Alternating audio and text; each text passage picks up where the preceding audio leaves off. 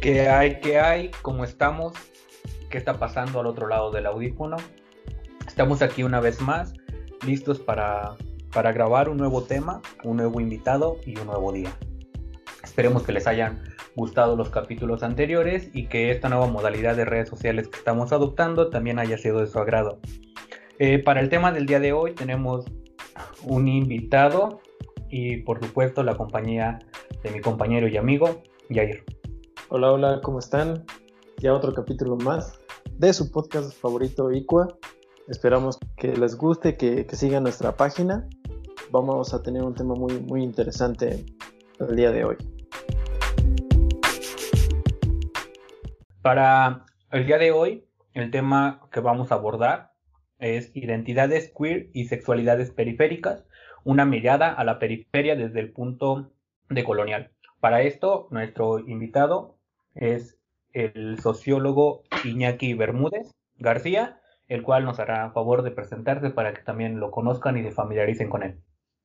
Hola, ¿qué tal audiencia? Pues sí, eh, mi nombre es Iñaki Bermúdez, yo soy sociólogo, eh, trabajo temas de, em, de feminismos, de estudios de género, me especializo más en teoría queer y en, desde el punto de colonial, que ya lo estaré explicando largo de este programa.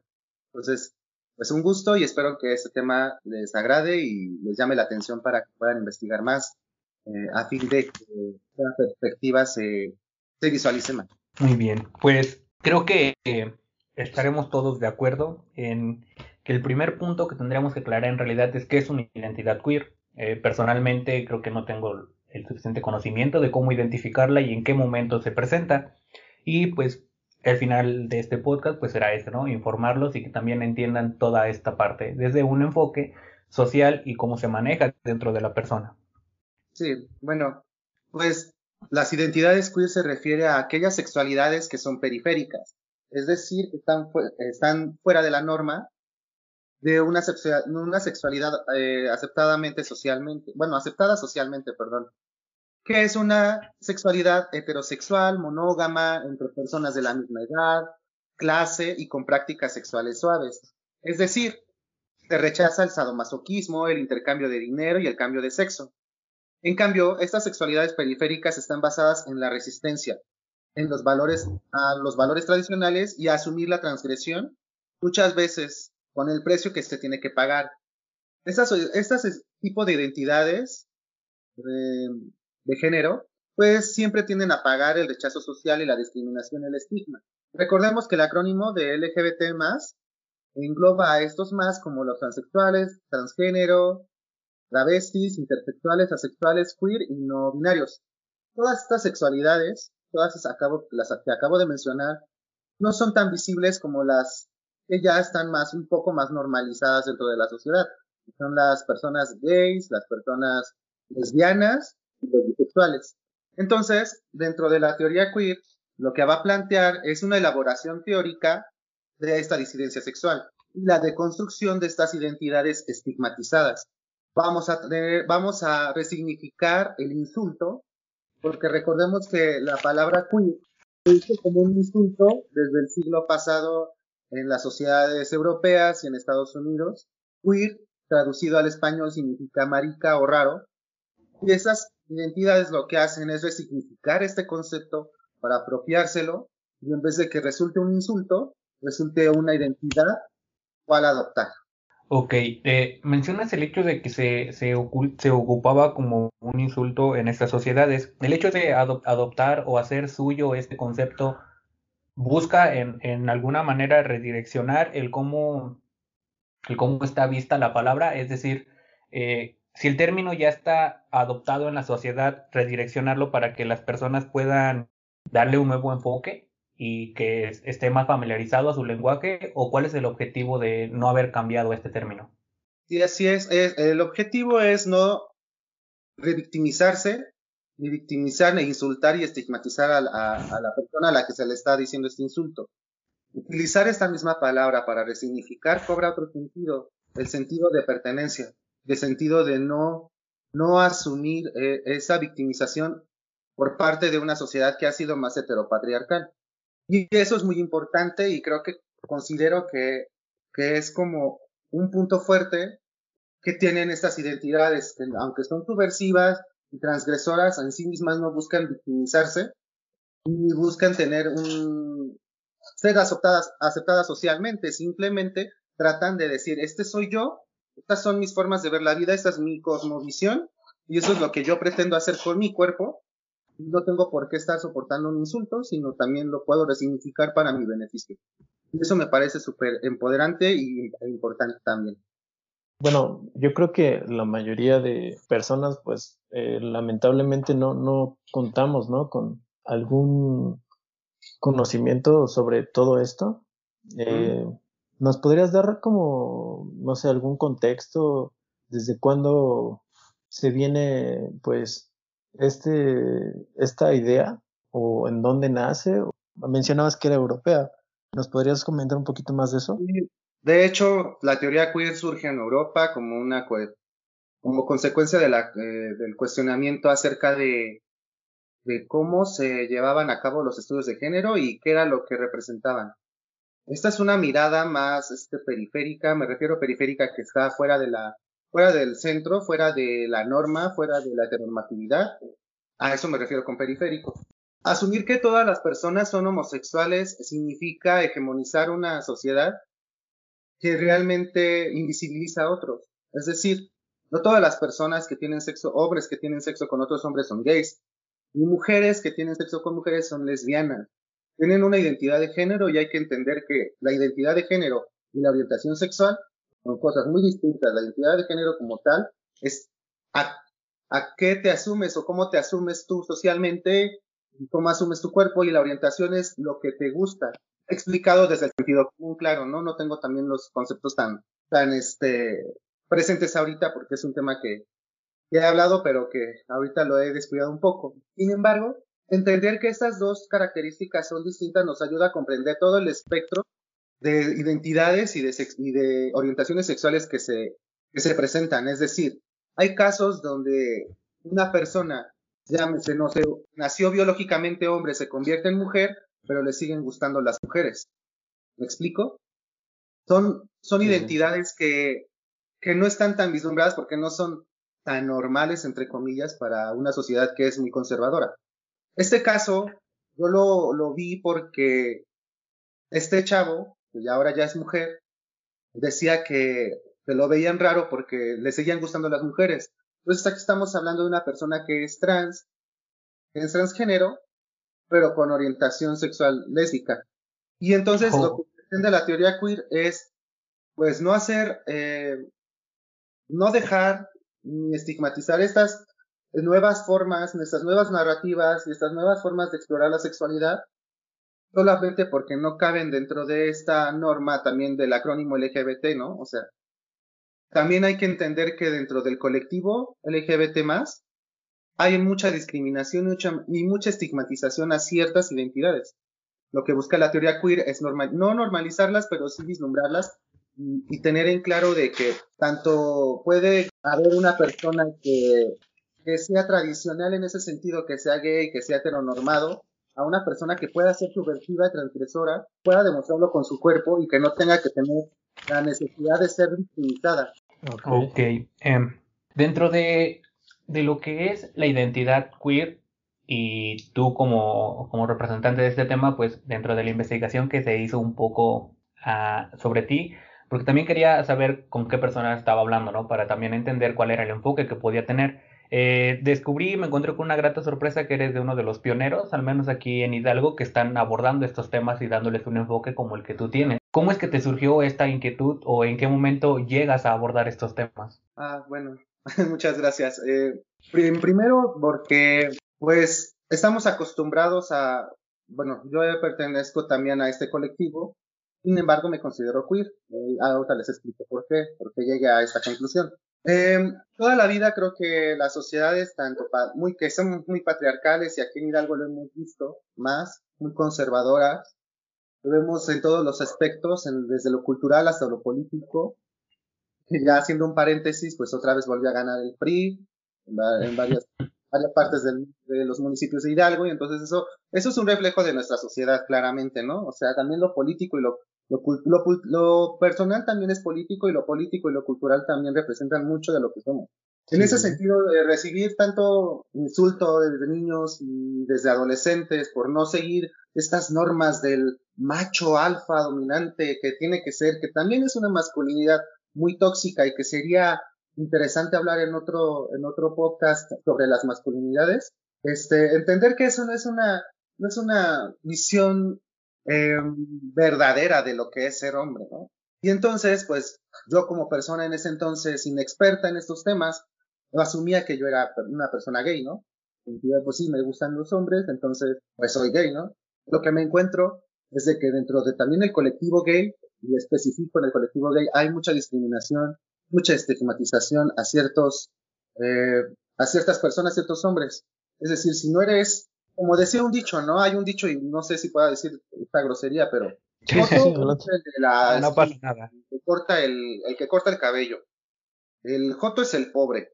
Gay es el que tiene varo, ¿no? O sea, desde ahí, desde, desde ese, ese dicho popular y tan mezquino y tan soez, estamos siendo segregados y estamos siendo también segregados y también estamos estigmatizando a otras personas. Estamos cayendo en la misma discriminación de la que nosotros nos venimos quejando.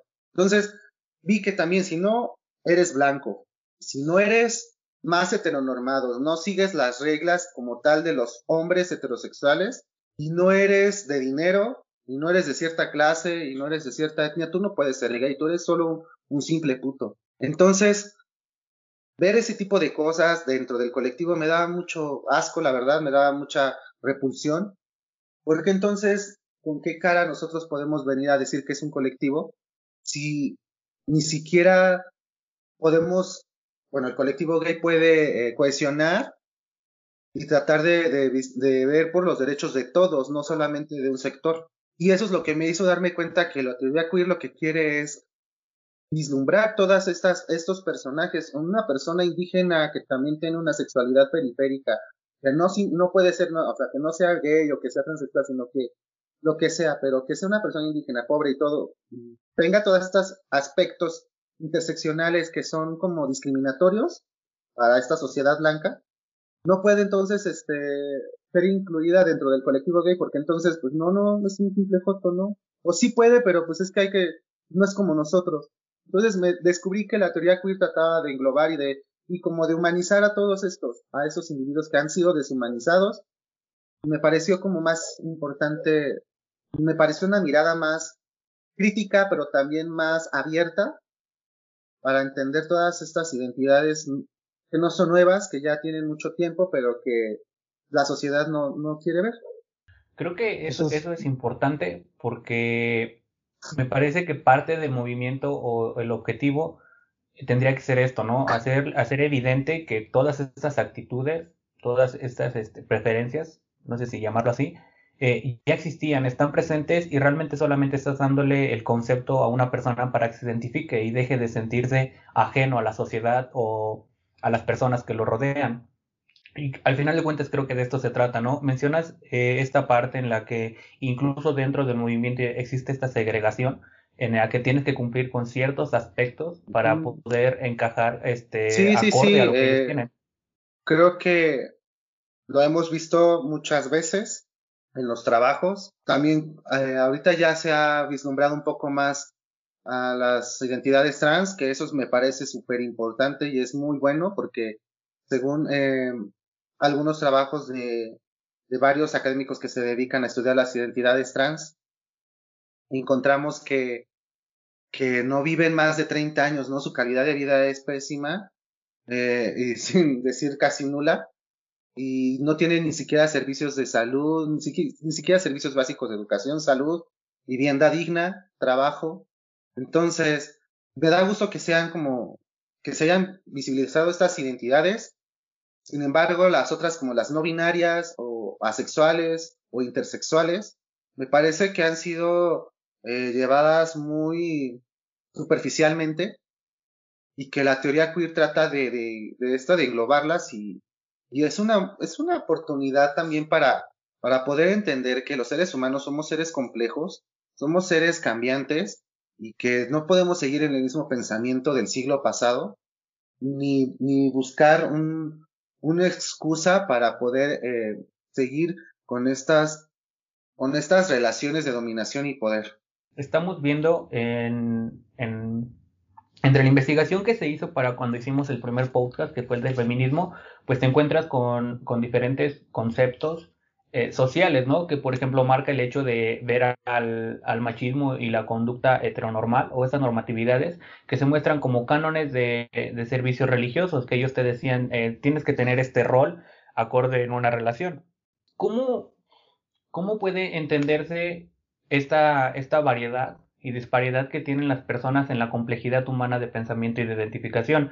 Es decir, cuando tienes este, esta carga cultural, de, por ejemplo, aquí en México, que la mayoría de población es católica, cuando tienes toda, creces con esta carga de que tienes que cumplir ciertos roles, que tienes que encajar en, en cuadros normativos para poder ser aceptado incluso en tu hogar, ¿qué significa para una persona empezar a identificarse con algo que va ajeno, con algo que va en contra de todo lo que ahora se le ha dicho? Pues mira, es un proceso muy largo, es un proceso de deconstrucción a lo que me refiero con deconstrucción es eso mismo, desprenderte de, de, todo, de todos estos valores morales, entre comillas, y éticos que nos han impuesto. Es un proceso muy largo, doloroso, claro que lo es porque, seamos sinceros, mucha gente que ya rebasa los 40 no entiende muy bien sobre estas cuestiones. Inclusive ha escuchado a jóvenes que, que siguen reproduciendo estas mismas estos mismos insultos degradantes, ¿no? O sea, utilizar estas palabras para, para agredir, cuando ya también, pues, el, colectivo, la, el colectivo LGBT, pues ya las toma como de broma, ¿no? O sea, las toma, ni siquiera les ofende, pero ellos tratan de hacerlos con ese sentido. La deconstrucción significa desprenderte de toda norma, desprenderte también de lo que tú, de, lo, de los significados o del significado que tú tenías sobre tu mismo cuerpo, sobre la sexualidad y sobre la inteligencia emocional. Es en todos los ámbitos.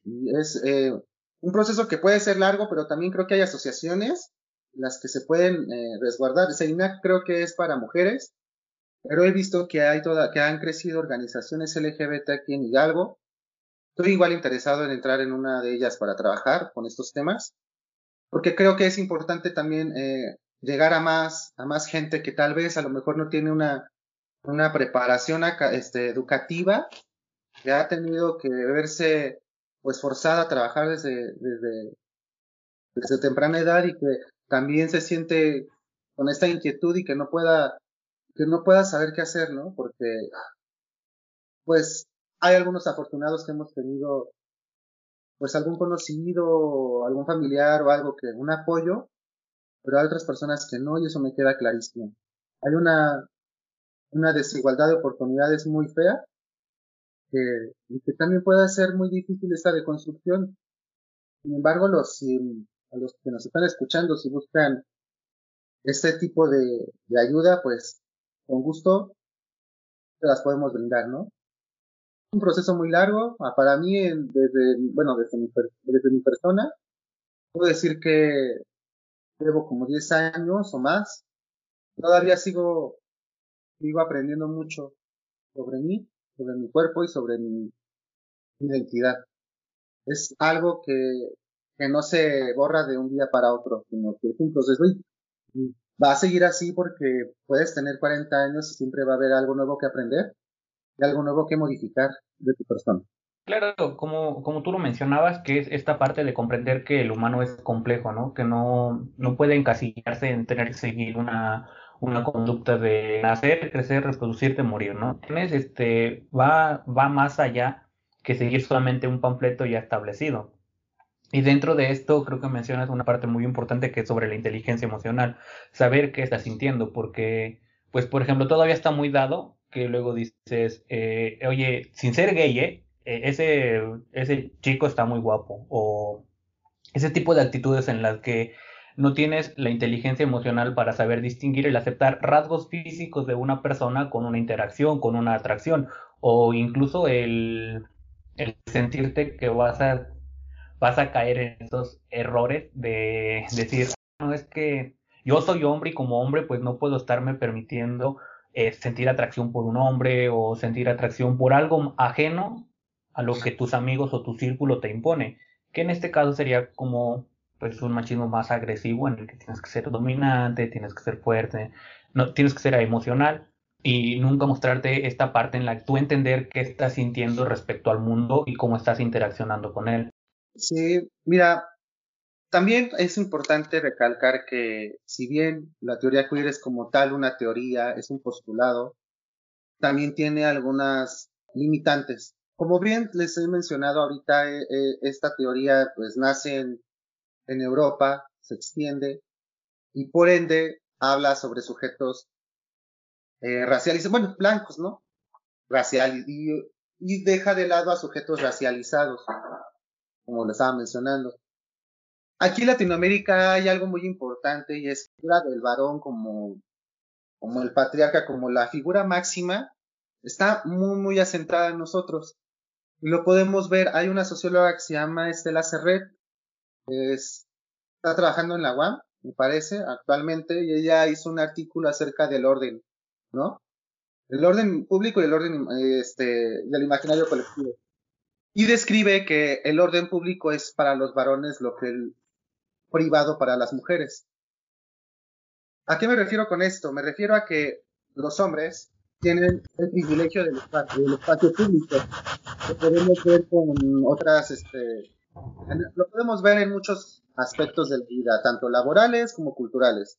Siempre los hombres están más en de los trabajos de restaurantes, los son hombres, cocineras, mujeres.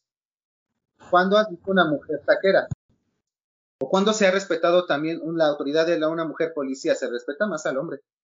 Eso es a lo que se refiere. Y con el colectivo y con el acrónimo de, bueno, LGBT, este colectivo que engloba todas, que supondría, los gays son los que tienen también el, beneficio del orden público porque ya están más normalizados.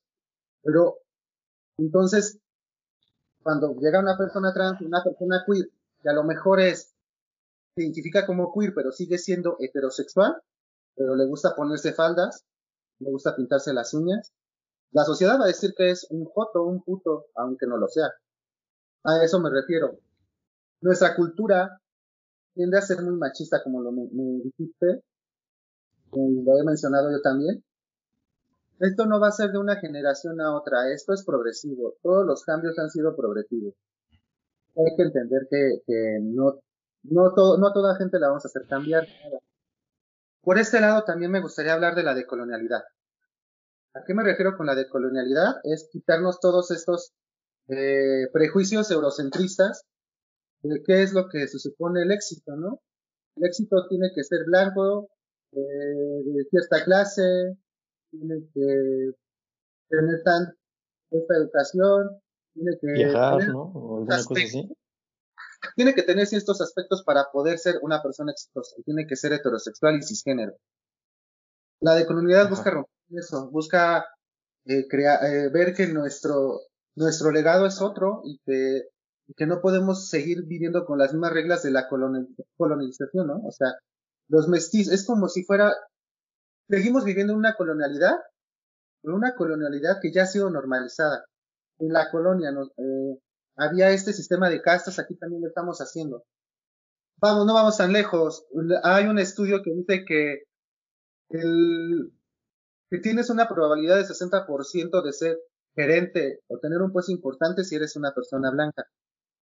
Ahora imagínate con un estigma de identidad sexual. Imagínate a una persona que es indígena, que es pobre, que es este gordo, que es este, negro tal vez, que es indígena pero también con sangre afrodescendiente y que aparte no tiene tanta educación, pues entonces, ¿qué calidad de vida va a tener? Porque si seguimos con este esquema, pues entonces va a ser íntima, ¿no? Ver, ver que, ver que esta interseccionalidad nos ha, ha marcado una brecha de desigualdad, es lo que también pretendo con este, con este tema. Ver que no solamente gay, lesbiana es la mujer exitosa con dinero, con casa y dos perros, sino que también puede ser una persona indígena que es mucho, sino también puede ser la persona eh, de clase baja de un barrio marginal Y también, o sea, que, hay una pluralidad de actores y de personajes que no podemos dejar en, fuera nada más por lo que nosotros pensamos o significamos de un cierto concepto. Dentro del elitismo que, que planteas, que se maneja dentro de esta comunidad, eh, creo que tendría que plantearse igual primeramente qué es lo que te... Si es una forma de, de ataque al sistema, porque igual pues habría que entenderse que para cambiar el sistema tienes que estar dentro del sistema, ¿no? Pero ¿cuál es la adopción que están tomando ellos? ¿Que sería excluir para ser eh, escuchados o excluir por creer que no existen? ¿A dónde va este, este pensamiento en el que no se puede entender que esta diversidad sexual o de género se puede hallar en cualquier, eh, en cualquier orden, no, no, no quiero decir jerárquico porque creo que sonaría muy mal, pero de cualquier índole económica, ¿no? Que no tienes que ser como el exitoso, no tienes que ser el de el de piel blanca para presentar estos para presentar estas orientaciones. Sí, mira, lo que pasa es de que estamos muy acostumbrados y esto tiene mucho que ver con los medios de comunicación a que se nos retrate de cierta manera. O sea, lo hemos visto también y en personas heterosexuales, estoy hablando en general. ¿Cómo se representa al mexicano, no? Hay que ver tan solo los pro las telenovelas, ¿no? Que es creo que lo que han crecido más el pueblo mexicano. Se ha notado lo, en películas. Lo que más consume, ¿no? ajá, claro, y también películas de comedia, donde están el Derbez y sus clones. Y que es lo único que veo, ¿no? O sea, es es una vida aspiracional, la vida aspiracional de, tener una casa en la Roma, de, estar, este, de estar en una relación bohemia, de tener un trabajo en Santa Fe, eso es a lo que, o sea, es, es eso, es, vamos, es a lo que aspiramos, a tener una vida de ricos y ser blancos, porque nunca ha sido muy criticado tan solo de, de Yalitza o de, de Noche Huerta, ¿no? O sea, ¿Cómo no? ¿Cómo no? La mayoría de la población en México es morena, no es blanca. Y se retrata y se sigue retratando blanca, ¿no? O sea, Las Casas de las Flores es otro, aunque a mí me gustó, y tengo que reconocerlo como un gusto culposo, pero este, pero la verdad es que representan a la, a la sociedad mexicana muy blanca y muy elitista, entonces eso es lo que reproducimos todos los días. La teoría, las identidades son muy subversivas, ¿no? Muy subversivas y muy, este, muy transgresoras en sí mismas. La sociedad tiene miedo a lo diferente. Siempre le ha tenido miedo. Pero eso no significa que no se haya reestructurado, claro que sí. Y creo que el trabajo de los activistas sociales, los activistas LGBT y de las organizaciones civiles, que también defienden los derechos, es muy bueno, ¿no? Porque aunque estén luchando por cierto sector, yo creo que están cambiando la mirada de cómo se tiene que, de cómo se tienen que hablar de esos temas. Ahora, también la sociedad cambia cuando a una familia, a un núcleo familiar llega una, una persona con esta, con este tipo de identidad o orientación sexual, ¿no? Llámese como lo quieran llamar. Hasta ahí, hasta ahí yo creo que, que va a suceder un cambio, ¿no? Porque si no, no lo va a suceder en, en, dentro de las leyes mexicanas. Si bien ha sido muy importante también el, el poder cambiar a las personas trans, hablándome específicamente de ellas, de que puedan cambiar su orientación ya, puedan cambiar sus papeles de una manera más práctica y rápida. Eso está cool, pero otras, otras formas de pensar a una, a una persona que no quiere casarse, una persona que no se siente atraída por ningún sexo como la persona asexual, también un, un caso particular, los intersexuales. ¿Qué pasa con ellos? No sé si sepan, pero últimamente ha habido más nacimientos de niños intersexuales, es decir, que nacen con los cromosomas de ambos sexos. No. Cuando una, niña Nace, cuando una niña nace con pene, pero tiene ovarios en vez de testículos, antes el doctor lo que le decía a los papás es que tenían que decidir qué quería ser, niño o niña. Entonces decidían, cuando eran bebés y al crecer, estas personas no se sentían conformes con lo que, con la identidad sexual que sus padres le habían imputado. Estaba muy cabrón porque, pues entonces había mucha, pues sí, mucha infelicidad, mucha injusticia. Ahora lo que se pretende y lo que se pretende clínicamente es de que si nace una persona intersexual, pues que la dejen crecer hasta que él o ella decida, él, ella o ella decida qué es lo que quiere ser, ¿no? Sí, sí, hay sí. las identidades queer, o sea, hay que, hay que ver que no solamente existen los gays y las lesbianas, y los trans. Y que los trans no son lo mismo travesti, transgénero y transexuales, sino que hay una pluralidad. Que hay todavía más sexualidad, más formas y, más cosmovisión o más formas de identidad eh, eh, de género y orientación sexuales de las que nosotros nos imaginamos y que tenemos que respetar esa diversidad y que también tenemos y que también esas personas tienen derechos, no no porque tengan una orientación distinta, una identidad distinta, quiere decir que se le tengan que suprimir los derechos de matrimonio, si es que así lo decidiese, que también a mí parece que, que el matrimonio es una forma de querer encajar en una sociedad que nos rechaza, pero ese es un punto y aparte. Eso es a lo que va la teoría queer. Y también la decolonialidad es ver que no solamente hay actores blancos, gays y de cierta clase, sino que hay otras maneras y hay otros individuos que también caben dentro de, dentro de esta identidades queer que tienen que ser escuchadas y hay narrativas que tienen que ser escuchadas, voces que tienen que ser escuchadas, cuerpos que tienen que tienen deseos, que tienen que tienen esta que tienen derecho de, de poder hacer una vida feliz sin tener que seguir estos protocolos y estas maneras de ver la vida como la, las quisieron hacer creer desde el principio. Sí, claro. Y bueno, yo quiero tocar un tema, eh, justo, bueno, nos comenta sobre esta vida aspiracional que tenemos, ¿no? Eh, platicábamos en el podcast del feminismo que mm, algunas veces o en, algunas circunstancias el feminismo pues llegó a caer también en, esta misma situación, ¿no? De, de, esta cultura aspiracional, en la cual, pues, mm, bueno, o sea, no estoy generalizando, ¿no? Pero eh, en la cual eh, se pretende, ¿no? Tener, bueno, voy a tener una independencia, eh, voy a tener una vida, este, pues, exitosa, que, pues, ha sido pensada o ha sido programada como exitosa, pero, pues, y bueno, me, y que al final de cuentas, pues, este, no, pues, ayudo al movimiento, ¿no? Y, y qué bueno que, que nos platicas de esto, bueno, dentro del, colectivo, que también hay una deshumanización, ¿no? Y yo creo que, que, tiene que, ver mucho eh, en cuanto a esta cultura aspiracional, ¿no? Porque incluso ya dentro, bueno, como tú nos comentas, dentro del, del colectivo, este, pues ya hay, hay esas eh, segregaciones y esas divisiones. Y bueno, se me hace algo muy, muy, muy interesante que, que se, se vean eh, todos estos matices y estas perspectivas, porque, mira, yo te soy sincero, yo honestamente no, no tenía ni idea, ¿no? Este, eh, de todo esto, jamás yo creo había escuchado o leído, ¿no? Y, y pues lamentablemente yo creo que mucha de nuestra sociedad eh, pues no tienen ni, ni, idea, ¿no? Y pues yo creo que es, es una, una forma de, de mirar eh, y como dices, de construir todos estos eh, pensamientos que pues nos han, han sido programados. Eh, pues mira, sí entiendo mucho a lo que a lo que ibas.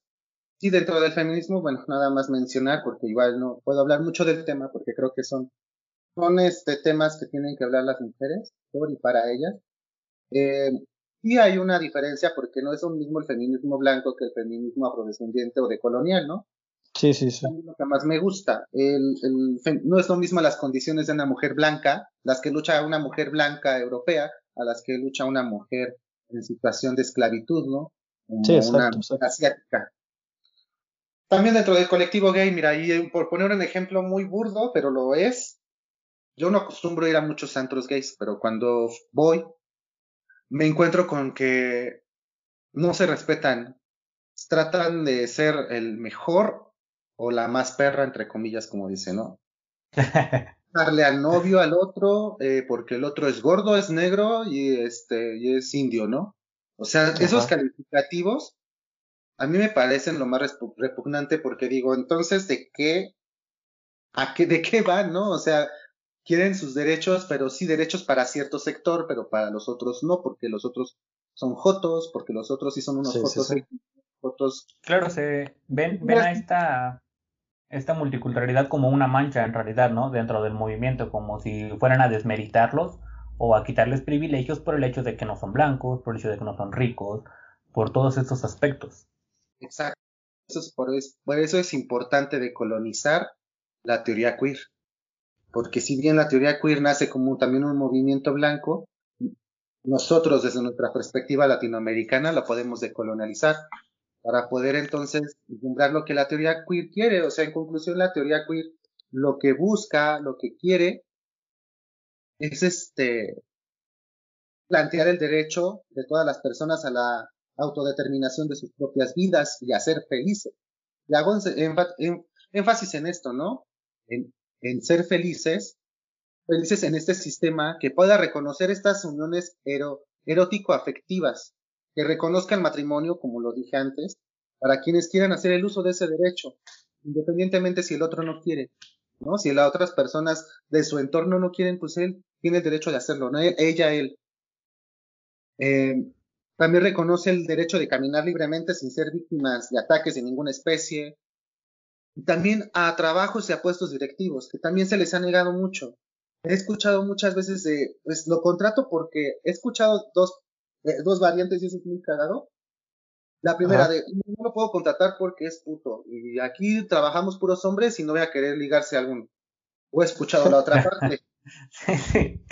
A otra parte que es de, no, pues yo contrato a puros gays porque atienden mejor a mujeres y a gays.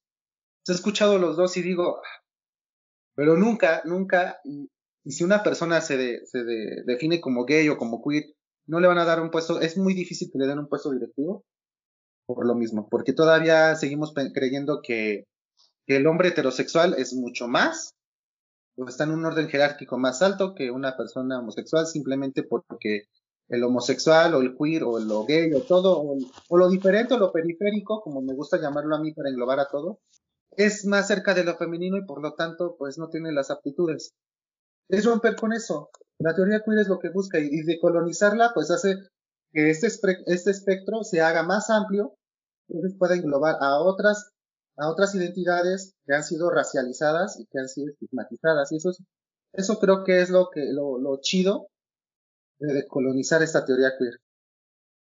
Claro, se tiene que, llegar a este punto en el que un desempeño profesional no tenga o no tenga ninguna relevancia o inferencia en la sexualidad que tienes. A final de cuentas, el cómo te desempeñas profesionalmente tiene que estar completa y totalmente separado de cómo es tu personalidad o tu vida personal, privada. No veo cuál, cuál pueda ser eh, el problema en que una persona con una orientación sexual y una vida privada diferente o desviada no tenga derecho o eh, no ejerza con la misma habilidad que cualquier otra persona. A final de cuentas, si te vas al, en, un principio, en algo de sustancia, pues sigue siendo una persona desempeñando un puesto. Creo que su vida privada tendría que estar separada y, y va de la mano con esta parte de aceptación, que es de entender que puedes aceptar una idea sin tener que adoptarla, que creo que es el mayor problema que tiene la sociedad ahora que confunde la aceptación con la adoptación y creen que tener nuevos ideales o aceptar que una sociedad empiece a tomar nuevos cursos significa que tú tienes que hacerlos obligatoriamente, cuando en realidad solamente está dándole libertad a un sector que ha estado oprimido o que se ha olvidado y no se le da la atención necesaria o pertinente, deshumanizándolos como menciona Yair y como mencionas tú. Así es, mira, eh, también hay que tener en cuenta de que cómo nos han impulsado a tener, a aceptar la idea del matrimonio. Yo no la acepto porque, porque siempre han pensado eso, o sea, eh, tienes que tener una pareja heterosexual, tienen que hacer las cosas en privado, tiene que ser una pareja monógama, tiene que tener ciertos criterios. Yo no soy también como muy fanático del poliamor, pero lo respeto. Respeto a las personas que puedan tener ese tipo de conexiones porque yo creo que implican mucho mucha honestidad, mucha, mucha confianza. Y yo creo que muchas personas no tienen estos valores, entonces yo sí no intento una relación así, pero respeto a los que lo hacen. Estas maneras tan subversivas de, de crecer y de tener unidad con otras personas me parece muy bueno, muy respetable. Como mencionas, no creo que hay que adoptar esas maneras, simplemente hay que aceptarlas, punto, y ya. Ni siquiera aceptarlas, solamente no juzgarlas. he conocido casos de, personas que tienen una relación de tres y tienen hijos y, los tachan de depravados. O sea, no conocemos contextos de, porque son muy subjetivos. O sea, cada quien tiene la manera de, tiene una manera de pensar, como decía, como decía Christoph, ¿no? Las opiniones son como, las opiniones y los pensamientos son como el culo. Todos tenemos uno. Entonces, parto de esta premisa para decir lo mismo. O sea, cada quien puede tener la, relación que Igual la teoría queer pues no intenta juzgar, ¿no? A los que discriminan, en este caso, ay, los heterosexuales son los malos, ¿no? No, sino simplemente observarlos, reconociendo que todo lo que vamos a ver en nuestro entorno es fruto de una percepción equivocada, donde todo es imitado, representado y actuado. Porque también, ¿cuánto hemos, ¿cuántas veces hemos visto a parejas heterosexuales con dobles vidas? Una es, es es un performance, diría Goffman. Nosotros presentamos una cara siempre frente al otro. Entonces hay que entender eso. Lo ideal, lo ideal dentro de la teoría queer, es un mundo sin distinciones, sin miedo y sin necesidad de defenderse, donde los seres humanos no estén separados y se dedican a darle sentidos a sus propias vidas. Dejar de ser a las personas tal y como son es la propuesta de la teoría queer incluso a los que no tienen un concepto de igualdad equivocado. hay, dejar, hay que dejar ser. Entonces, hay que entender que la diferencia es lo que los han impulsado a poner el énfasis en sí mismo como estrategia de sobrevivencia. Es a lo que tú también me preguntabas, ¿cómo, cómo entonces esto es una, es un movimiento de resistencia o qué? Pues sí, puede ser un movimiento de resistencia, pero es para la misma sobrevivencia yo no pongo un alto en mi vida, o si yo no pongo esto, entonces para mí puedo correr el riesgo de también enfrentarme a esto y terminar muerto, porque cuántas veces hemos visto también crímenes de odio. Sí, sin duda.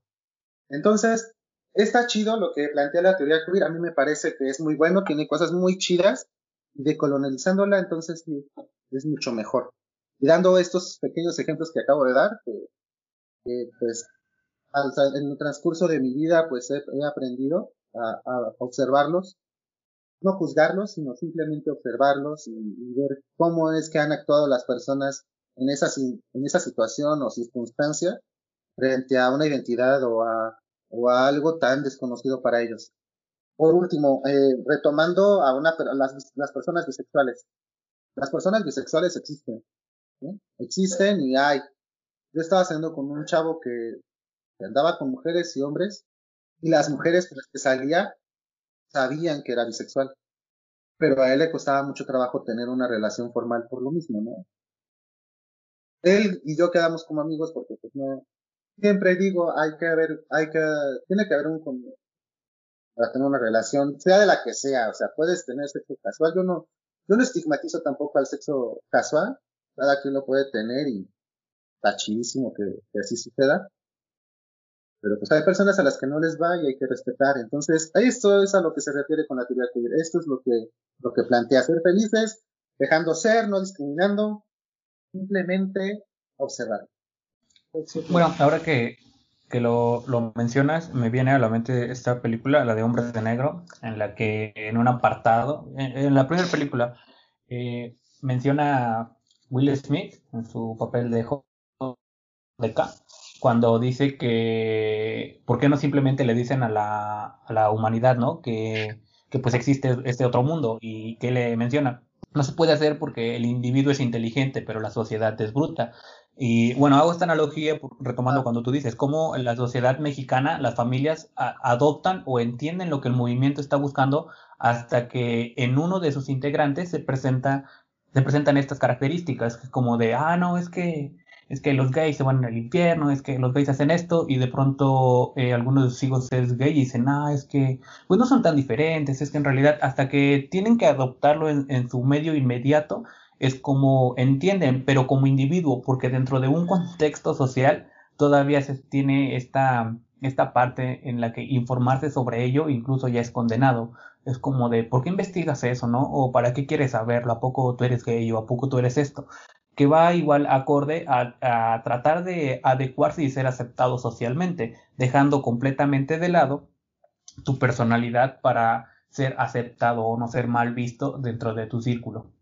Sí, yo lo he visto muchas veces en mi, tengo, bueno, En mi tesis, yo estoy investigando en mi tesis, este, licenciatura a los hombres que tienen sexo con otros hombres.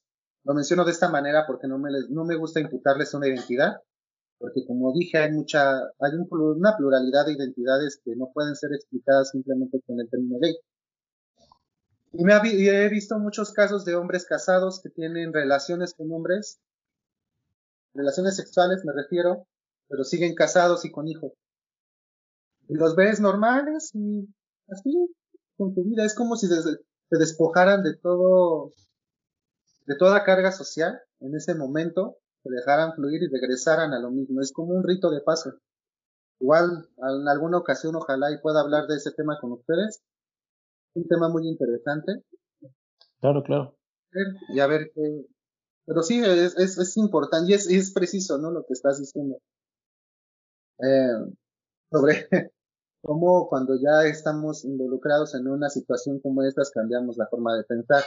Inclusive ahorita el Papa Francisco, ayer creo que fue la que dijo que también aprueba las relaciones, ¿no? Ah, sí, el, matrimonio parece, ¿no? Que igual tenían derecho a este, ¿Eh? a este paso, por así decirlo. Sí, fue ayer, ¿no? Sí. Pero pues...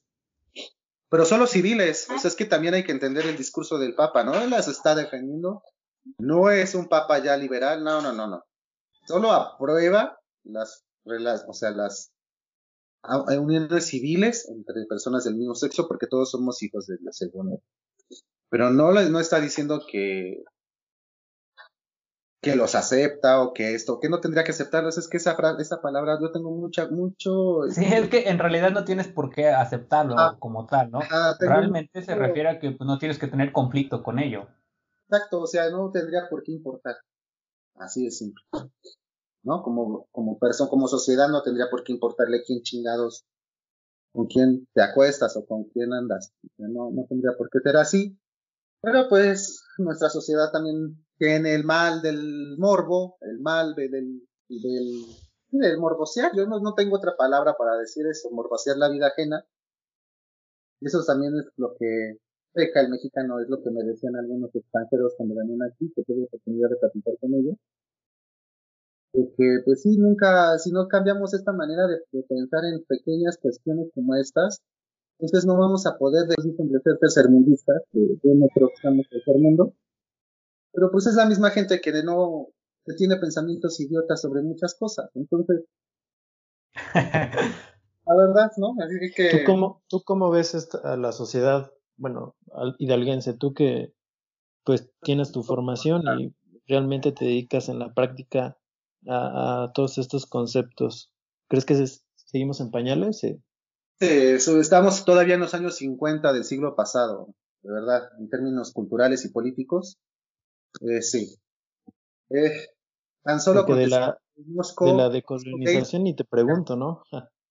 o sea, conozco gays cristianos o gays que dicen, o sea, es que no es de niño bien. Es que a mí me gustan prietos. Es que, o sea, si no tiene dinero, no tiene casa, o sea, como, ¿por qué voy a salir con él? O sea, piensan de esa manera. O, ay, no, yo no tener sexo casual. Ay, no, o sea, qué oso, qué naco. O sea, esos adjetivos que dices, ¿está es en serio? Y así gays, así tipo mi reyes, o sea, tienen una vida aspiracional a mi rey o a narco aquí. Quieren ser narquillos, intento de narquillos o intento de mis reyes y, neta me dan flojera. O sea, yo por eso digo, yo no me considero gay. Sinceramente yo no me considero gay. Porque yo sé cómo piensan. No generalizo, pero la mayoría o los que he conocido sí. Hay personas que están más cerca como de las, más cerca de las artes, de las ciencias sociales, que están como que tienen un pensamiento más crítico, con las que se puede hablar y a lo mejor hasta conocer perspectivas nuevas que siempre es necesario conocer perspectivas nuevas para poder, pues poder este, hacer un uso crítico, ¿no? De los conocimientos con, sobre el conocimiento general. Pero sí, considero que a la sociedad hidalguense le falta muchísimo. Es una lástima porque no veo que el cambio llegue en muy poco tiempo. He conocido también chavitos de 18 años, 17 años, diciendo que, que eso de los cuidos, todo eso no más que son más que puterías, ¿no? O sea, lo definen así. Yo no puedo juzgar, digo, es su pensamiento, es la forma en la que los educaron. No podemos hacer nada al respecto porque, porque tampoco la teoría queer es lo que quiere, ¿no? Así como cambiarlos a huevo. Combatirlos con lo mismo, ¿no? Sí, no, no, no. Estaríamos cayendo en una contradicción. Sí, exacto. Entonces, creo que nos quedamos con esa reflexión de que en Hidalgo hace falta mucho, mucha educación sexual.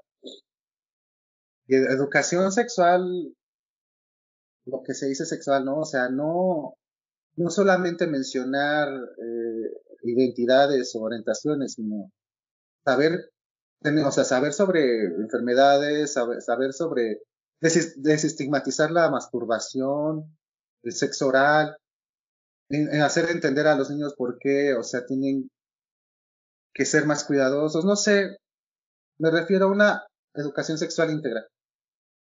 Eso es lo que falta. Y los papás no quieren. No Respecto. Y, como instituciones, por ejemplo, instituciones gubernamentales o como instituciones privadas, pues ni hablamos, ¿verdad? Y hablo mucho de esto, perdón, ah. porque pues como tú nos, nos, mencionabas y se me hace así un comentario súper atinado, eh, los ejemplos que nos dabas, ¿no? En los trabajos, en, en, la vida como pues laboral o así. Todo, toda esta estigmatización de, de, de que, ah, si no eres esto, pues no va a haber oportunidades y creo que eso es, es muy, muy poco, este, comentado, o sea, ni siquiera, yo te lo digo, ¿no? O sea, honestamente ni siquiera conocía ese, ese concepto de la de decolonizar. Sí, no, es que es muy reciente, son de estudios de pensamiento crítico latinoamericano y fue como de los ochentas del siglo pasado. o sea, son temas pues muy nuevos que se están explorando, que todavía hay otros temas con los que más conjugar, como hay una sociología de las emociones, una sociología de la sensualidad. Sensualidad se refiere a los sentidos, a, a, ya se percibe a esto como un tema de estudio. Entonces, cada vez se van sumando más cosas y es, es no sé, es como, es bueno, porque es entonces... interesante, es muy interesante, la verdad. Ya se está humanizando muchísimo, ya se está dejando de lado al... Sigue siendo muy antropocentrista las teorías, claro que sí, seguimos teniendo al eje del centro del universo como al hombre, como el centro del universo central, ¿no? Y creo que también hay que romper tanto con eso. Pero sí es importante, ya estamos creciendo poco a poco y eso es lo que nos hace cambiar como sociedad. Nada más que en Hidalgo, pues, si ni siquiera saben a qué se dedica un sociólogo, pues menos van a saber. y, creo que por, ejemplo, tendría que partir, ¿no? En nuestra sociedad todo, todo, todo es como discriminación, ¿no? Y, se tiene que acabar con la discriminación. Pero pues... Eh, somos muy católicos englobamos ese, ese, ese término de discriminar en, en, algo que tiene muchos, muchos matices, ¿no? Y, y por ejemplo, este término de, colonizar, pues creo que se me hace muy, muy atinado, ah, más que otras ideas o simples ideas de, no, ya se tiene que acabar la discriminación porque ni siquiera contamos con el, no sé, la definición o el cómo, ¿no? Se, se, se podría cambiar eso. Pues hoy cambiar la discriminación o la desigualdad es un tema, bueno, creo que nadie ha podido y eso se ha demostrado. Ni, ningún bueno, o sea, sí, o sea, mm, son cuestiones alcance muy este, largo, ¿no? Ajá, sí, o sea, sí, o sea, sí, o lo que voy, o sea, tratar de hacerlo, ¿no? O sea, se, se debe de, intentar hacerlo, o sea. Yo creo que se hace. no se... se hace desde nuestro, desde nuestros contextos, este, familiares y de entornos cercanos. Hacer pequeñas acciones y cambiar estas formas de pensar, yo creo que eso sí, sí posibilita. Si todos hiciéramos eso, cambiáramos, yo creo que es un tema de cultural y de educación. Si todos pusiéramos un granito de arena para cambiar ese tipo de, de, pensamientos tan coloniales y tan erróneos de cómo se debe de vivir una vida plena o una vida moral correcta, pues entonces ya estaríamos haciendo un cambio educar a nuestros hijos de manera diferente, educar a los niños que tenemos cerca con otras perspectivas, eso, eso es muy bueno. Yo creo que desde ahí empieza. No hay que cambiar las instituciones, las instituciones se cambian ¿por porque se van cambiando conforme la, la gente que va.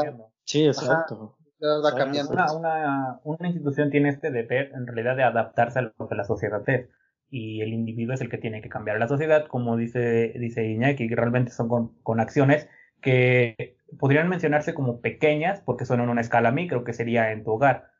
Pero a final de cuentas van a tener una repercusión macro, que es en la sociedad, si las personas ya crecen fuera de estos dogmas en los que tienen que seguir ciertos patrones de conducta para poder ser aceptados, para ser bien vistos o para ser exitosos.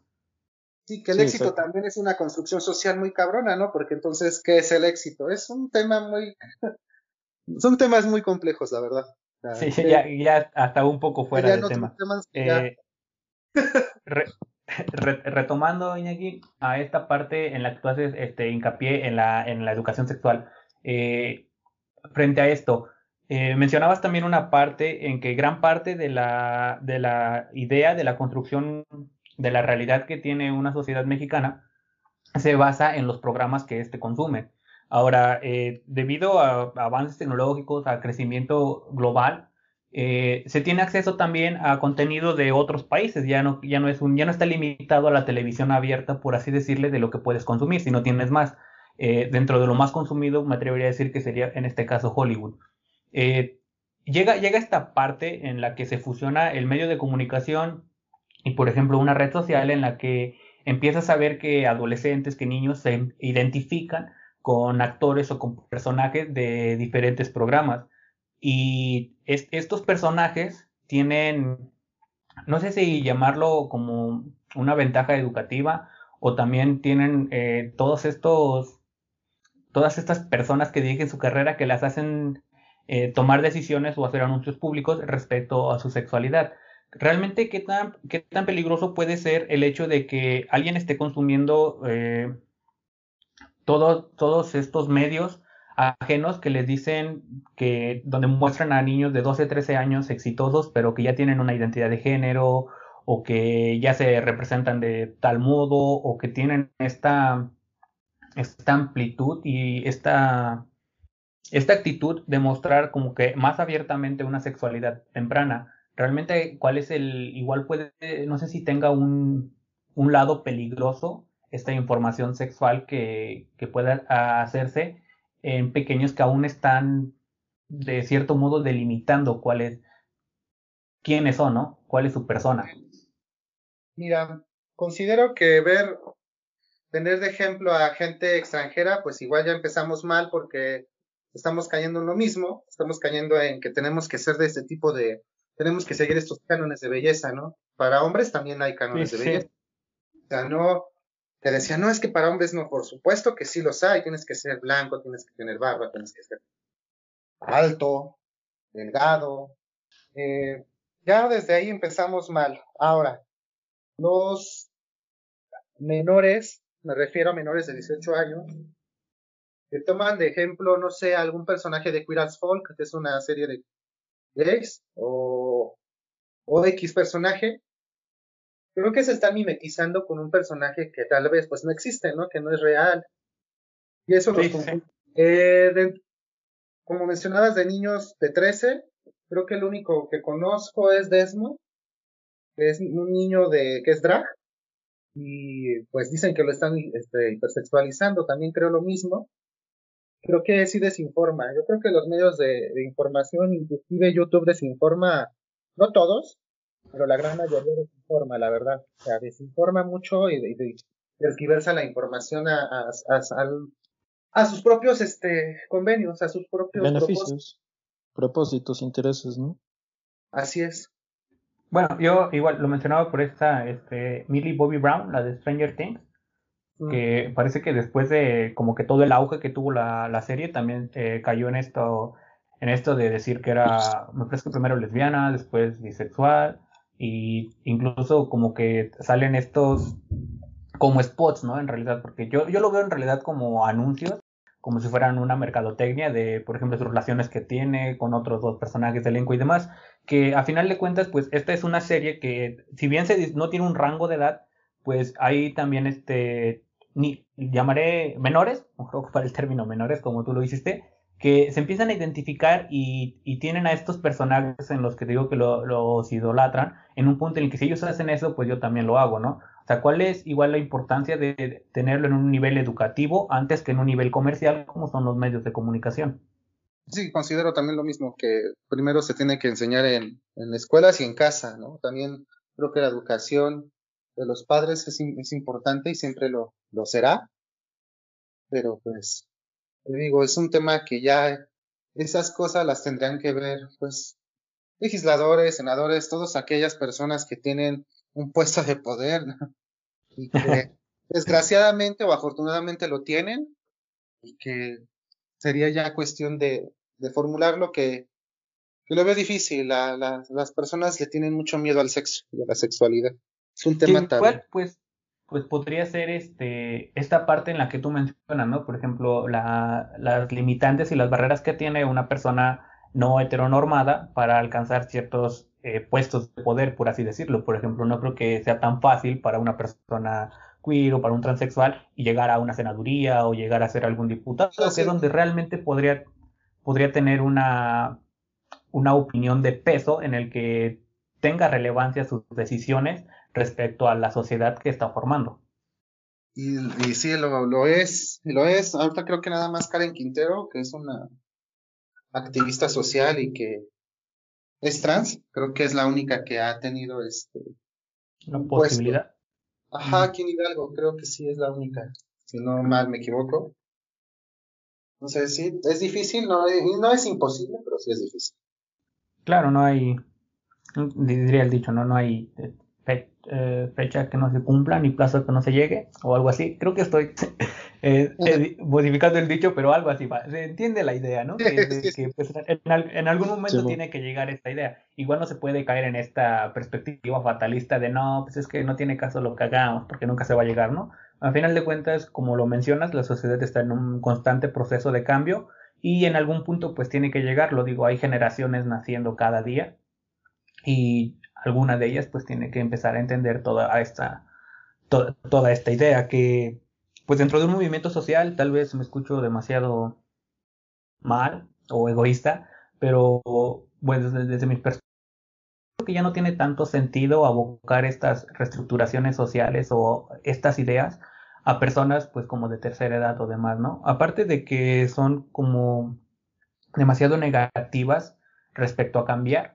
también eh, vienen de una educación de cinco décadas, seis décadas, en las que todo lo que se quiere plantear ahora, pues está directamente en controversia contra lo que con lo que ellos vivieron, con lo que ellos educaron. Y creo que realmente es a lo que a lo que se tiene que tender ahora, ¿no? Entender que esta educación, esta nueva formación tiene que empezar en, en mentes nuevas, en, en pequeños que están teniendo estas inquietudes y que no tienen con quién acercarse para atenderlas empezar, eh, yo creo que lo importante es empezar el cambio ahí y entonces verlo y esta idea de que ah, hoy, hoy, hoy, hice algo diferente, entonces mañana va a haber resultados, porque no es así, como tú mencionas, es un proceso demasiado, demasiado largo en el que a veces eh, las personas carecen de paciencia para poder hacer algo de impacto. Pues sí, o que no están muy bien preparadas, pero pues aquí esta perspectiva de la teoría queer creo que que es un punto de partida y para este programa yo creo que a los que llegue les va a servir la, la información. Sí, sí, Ojalá, este... Vamos a ahondar en otros temas cuando me inviten. No, pues claro, claro. Que es un programa abierto y claro que sí, siempre tendrás aquí una voz. Eh, agradeciendo primeramente ya tu, tu, participación el día de hoy, que hayas nos hayas brindado de tu tiempo para esclarecer estos temas que creo que el hecho de que sean controversiales no significa que no tienen que tocarse, de hecho como que incita más a tocarlos porque tienes que entender, ¿no? ¿Cuál es el, cuál es el motivo por el que la sociedad le tiene tanto miedo a, abordar estas, estas situaciones que al final de cuentas se aborden o no se aborden, siguen existiendo. Nosotros como receptores eh, preguntarnos, ¿no? ¿Por, ¿Por, qué no, no, no sabíamos de esto? O sea, yo ahorita me pongo a pensar, digo, ¿dónde estaba todo esto? Eh, bueno, tal vez o fue una falta pues de, información mía, ¿no? Pero pues ahorita que, los radioescuchas y bueno, al menos en mi caso, pues ya, ya contamos con estos, este, este estos temas que son súper interesantes, pues llevarlos a la, reflexión, eh, como nos comentaba aquí Iñaki, muy eh, acertadamente, pues empezar a, a, eh, a pensar y pues a tal vez educarnos un, poco más, ¿no? Para tener un, un, pues una opinión eh, eh, pues mejor formada, ¿no? Así es. Yo creo que sí, es poco a poco, es un proceso como lo mencionaba y pues a seguir adelante y a seguir produciendo artículos y llegando a la gente y hacer activismo, que es lo que creo que mejor podemos hacer para poder eh, vislumbrar estos temas.